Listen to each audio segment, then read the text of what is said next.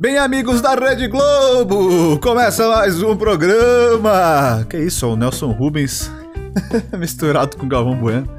Ok, ok. Veja, começa agora mais um episódio com o Moreno Misterioso. E aí, galera, como é que estamos? É prazer, aqui quem fala é o Nelson Rubens é, e estamos em mais um Entre o Céu e o Inferno podcast. Isso mesmo. É, isso aqui é um programa de podcast, tá bom? Então você vai ouvir um cara falando sozinho por alguns minutos, que eu não faço ideia de quantos minutos serão, até porque, como todos que já acompanham aqui sabem, esse programa é feito com total despreparo e improviso e praticamente gravado como se fosse algo ao, ao vivo, né? Porque eu não quero ter o trabalho de editar, de ficar cortando, ou seja, um belo de um vagabundo, né?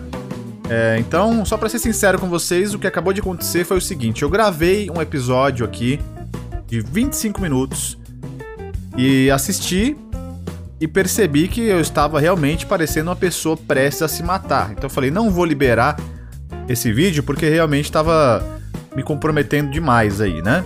Tá muito desanimado, muito triste. Eu tinha tomado um banho e tava com vontade de dormir. E eu tava falando sobre quanto eu procrastinei esses dias para gravar mais um episódio. Eu deveria ter gravado na quinta-feira e já são. Já é domingo, meia-noite. Tá? Pra vocês terem uma ideia quanto que eu tô procrastinando para gravar. Então, o que, que eu tô fazendo? Tô comi ali um pedaço de pizza, foda-se, vou engordar mesmo, quero morrer logo. E vou gravar aqui agora com um pouco mais de ânimo, um pouco mais de, de vontade, de tesão aqui nesta porra, até porque batemos aí, olha, 50 inscritos no canal, hein? Olha aí, hein? Não brinca com o pai não, que o pai tá, tá chegando, tá voando, hein? Já somos 50 infernautas aí. Entre o céu e inferneiros, beleza? Obrigado aí pela sua inscrição. E obrigado você que acompanha pelo Spotify também, que é muito melhor só ouvir o áudio. Eu mesmo gosto de ouvir podcasts dessa forma, sem precisar ver a cara do, do meliante, né? Então vamos ver o que, que a gente vai desenvolver hoje aqui com vocês. Né? É, vou tirar alguma coisa de proveito desse, desse vídeo bosta que eu fiz agora há pouco. E eu tava falando sobre procrastinação, sobre essas merdas que eu já comentei aqui anteriormente, mas que não vai levar a lugar nenhum né? Mas uma, uma teoria maluca que eu tava falando no episódio anterior era de, dessa galera aí, dessa rapaziada. Não sei se vocês sabem, né? Mas tem um pessoal que acredita que as vacinas são um, meio para controlar as pessoas, né? De que o Bill Gates está envolvido em um grande plano para colocar um chip através da, da injeção, né? Não, não sabemos como, até porque nenhum chip que existe no, na face da Terra caberia ali por passar naquela, naquela agulha, tá? Então os caras ainda acham que estão omitindo da gente um, um, chip, um microchip, um nanochip que seria capaz de passar por o buraco de uma agulha e cair na sua corrente sanguínea. Até porque é muito importante para o Bill Gates saber o que está acontecendo aí na vida do Kleber de Guaianazes, né? Saber exatamente para onde ele vai, o que, que ele faz. E adivinha, o celular dele já faz isso.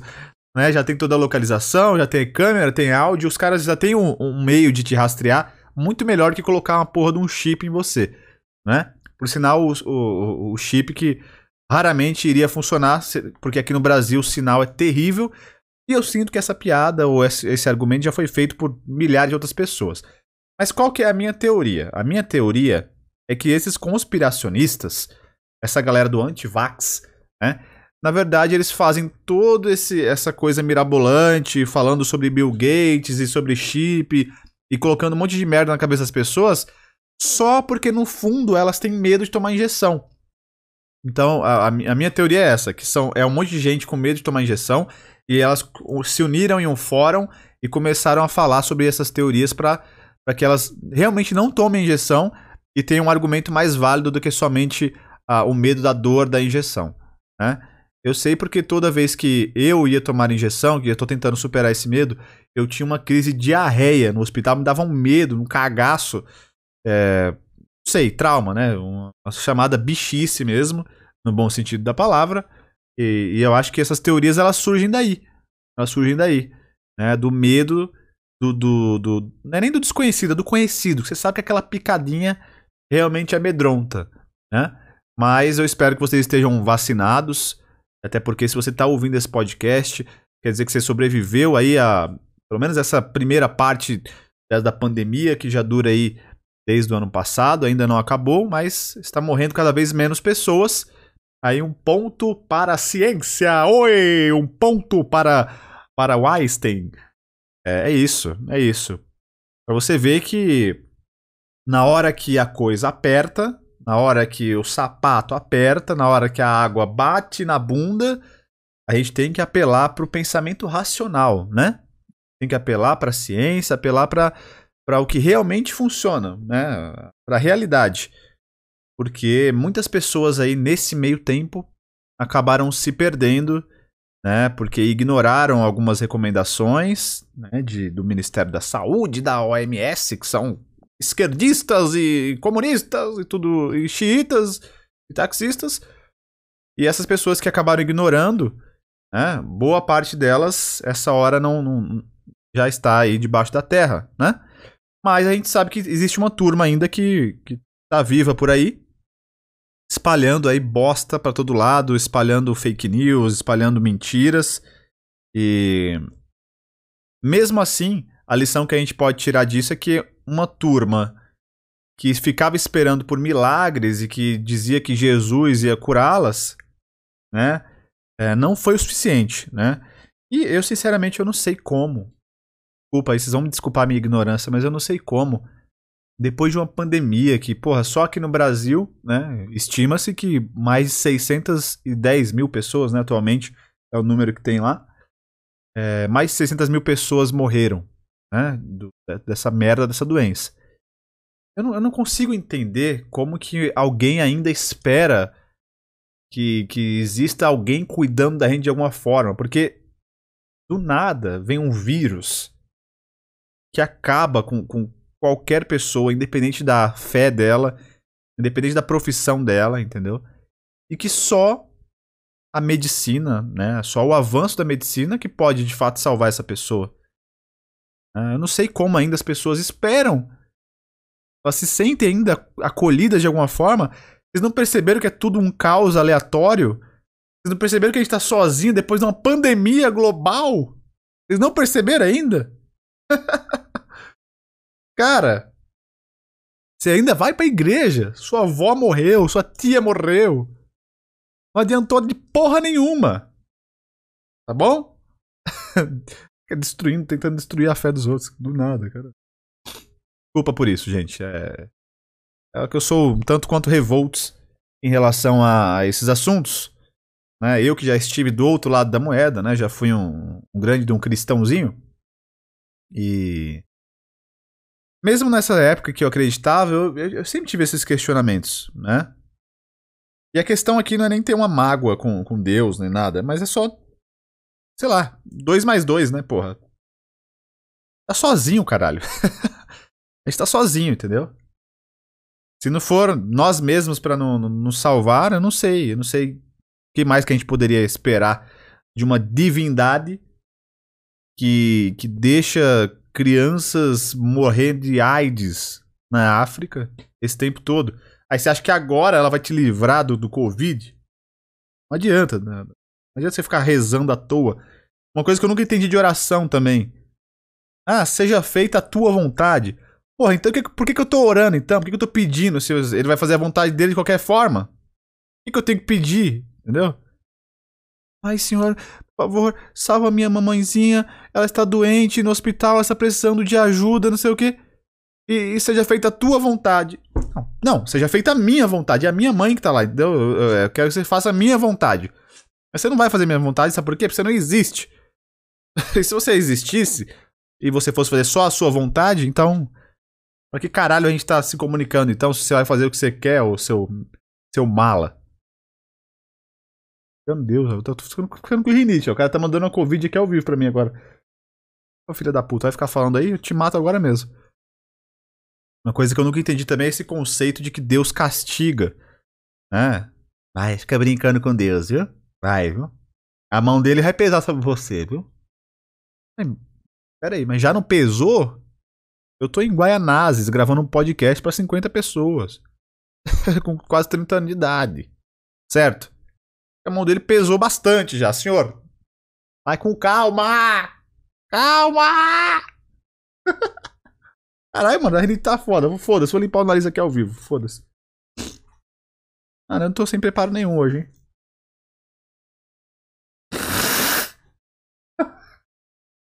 O cara tá suando o nariz ao vivo. Pronto. O que você tá achando do episódio de hoje, cara? O que você tá achando? Me perdi totalmente, né? Comecei a falar de Deus sem argumento nenhum, sem piada nenhuma. Não sei, eu não sei fazer isso aqui, cara. Eu não sei como é que o pessoal consegue fazer.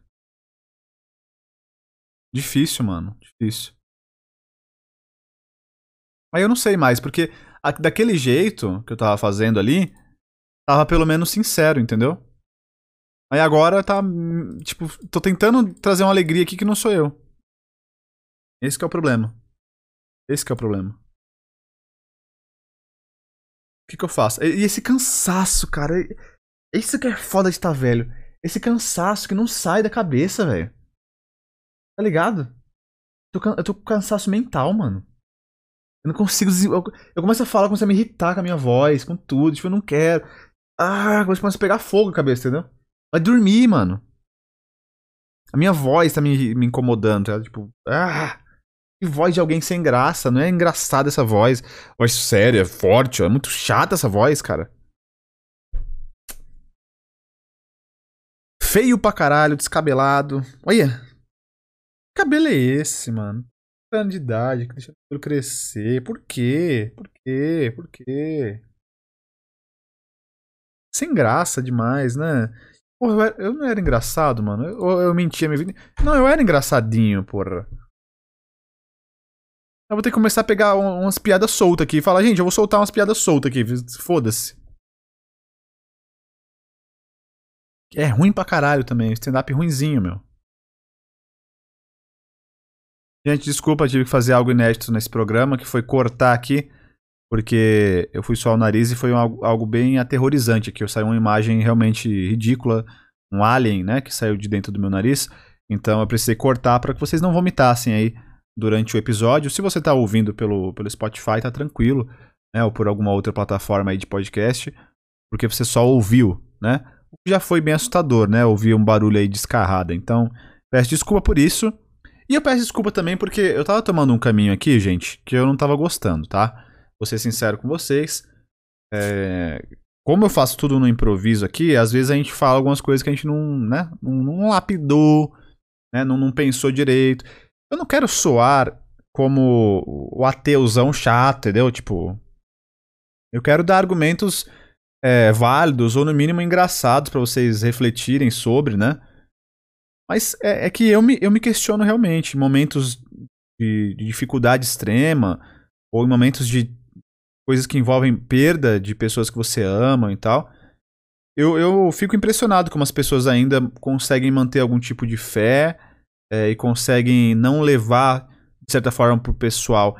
Eu não tô dizendo nem nada do tipo, ah, mas só porque a pessoa perdeu alguém, ou porque, sei lá, tem muita gente morrendo, tem uma desgraça acontecendo, que a gente tem que ficar com raiva de Deus. Não. Não, a minha ideia não é nem essa, porque se eu parto do ponto que eu nem acredito, não tem por que ter raiva né, de, de algo que você não acredita. Eu não tenho raiva de Deus. Eu, eu sinto que a gente não tem nenhuma evidência de que exista algo cuidando de nós, entendeu? Que eu acho que qualquer evidência que você leve em conta nada mais é do que uma narrativa, na minha opinião. Né? Você pode pegar um avião e esse avião cair e você ser um dos três, quatro sobreviventes. E você depois falar, olha, eu, Deus me deu uma nova oportunidade, eu não morri. Tinha 300 pessoas no avião, mas eu fui uma das três que sobreviveu. Então Deus gosta muito de mim, eu sou muito especial.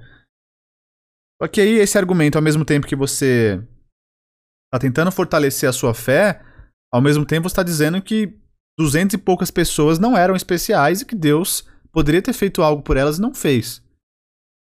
Então, não faz muito mais sentido a gente estar tá sozinho e ninguém é especial entendeu? Tá tudo muito aleatório.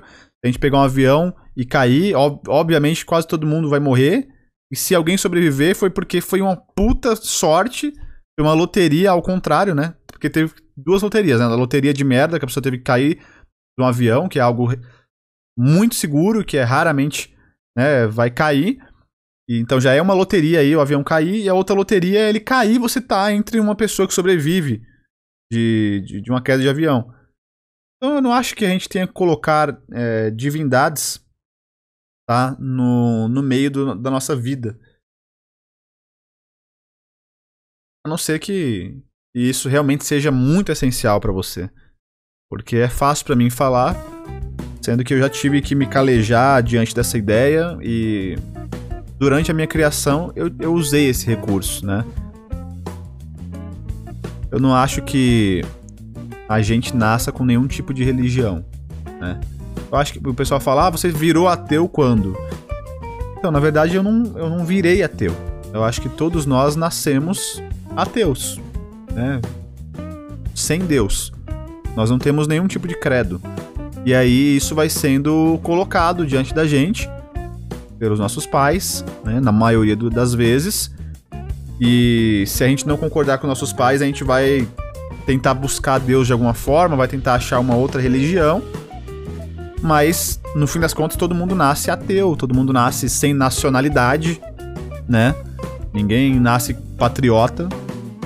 Todas essas coisas são impostas pra gente, são influenciáveis, né? Então eu fico realmente surpreso de e as pessoas não tenham percebido, mesmo depois do mundo ter virado de cabeça para baixo, e a gente tava sozinho, entendeu? Esse tempo todo.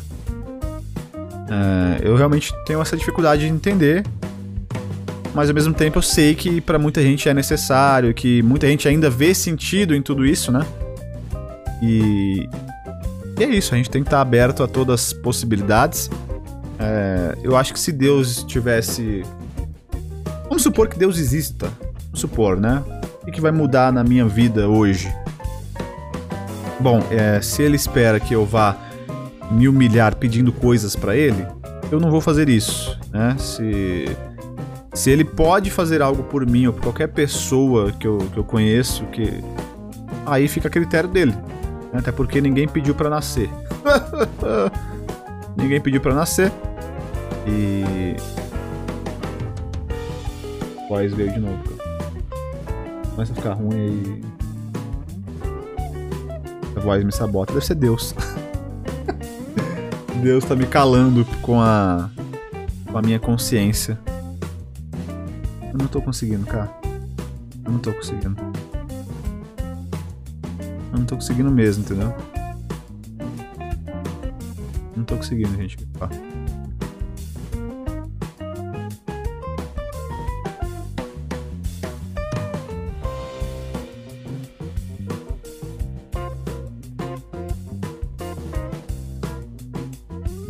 É isso, esse foi mais um Entre o Céu e o Inferno podcast.